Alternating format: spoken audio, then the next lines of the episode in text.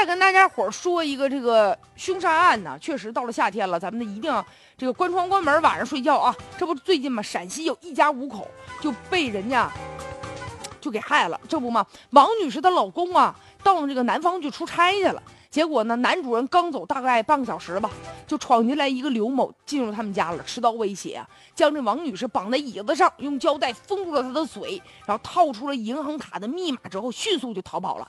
这刘某拿着六万块钱呢，就打算到舞厅去跳舞去，去消费去。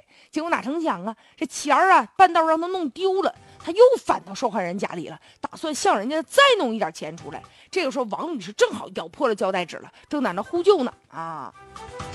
于是呢，这刘某一看，行啊，我这，我这个恶行要败露了，干脆吧，杀人吧。于是持刀杀了五个人，其中包括一个两个月大的一个女婴。当时呢，他听到这个孩子在啼哭了，所以连孩子都没有放过呀。据说这王女士啊她生完了二孩之后啊，自己家呢一儿一女特别幸福，请她妈妈过来了照顾孩子了。结果哪成想出这么大个事儿啊！这个刘某呢？今年三十九岁，说起来啊，他还是咱哈尔滨人呢。后来呢，就找了他妻子了，于是呢，就到这个外地啊去打工去了。两个人呢，一直住在西安，但是呢，经营各种小生意，最终都以失败而告终了。穷困潦倒，又不想工作，为了弄钱，就入室盗窃去了，入室抢劫去了。据说他杀完人之后啊，返回他老丈人家了。他老丈人还摆了一桌子酒席，招呼他这个风尘仆仆赶回来的女婿。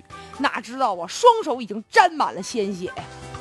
警察呀，当时抓捕他的时候，这刘某也吓坏了，瘫倒在地上，手段极其的残忍。然后说完了这个事儿呢，也要给大家提个醒：现在到了夏天了，特别是晚上天热呀，都愿意开着这个窗户啊，来这个晚上哈，最起码能通个风。但是呢。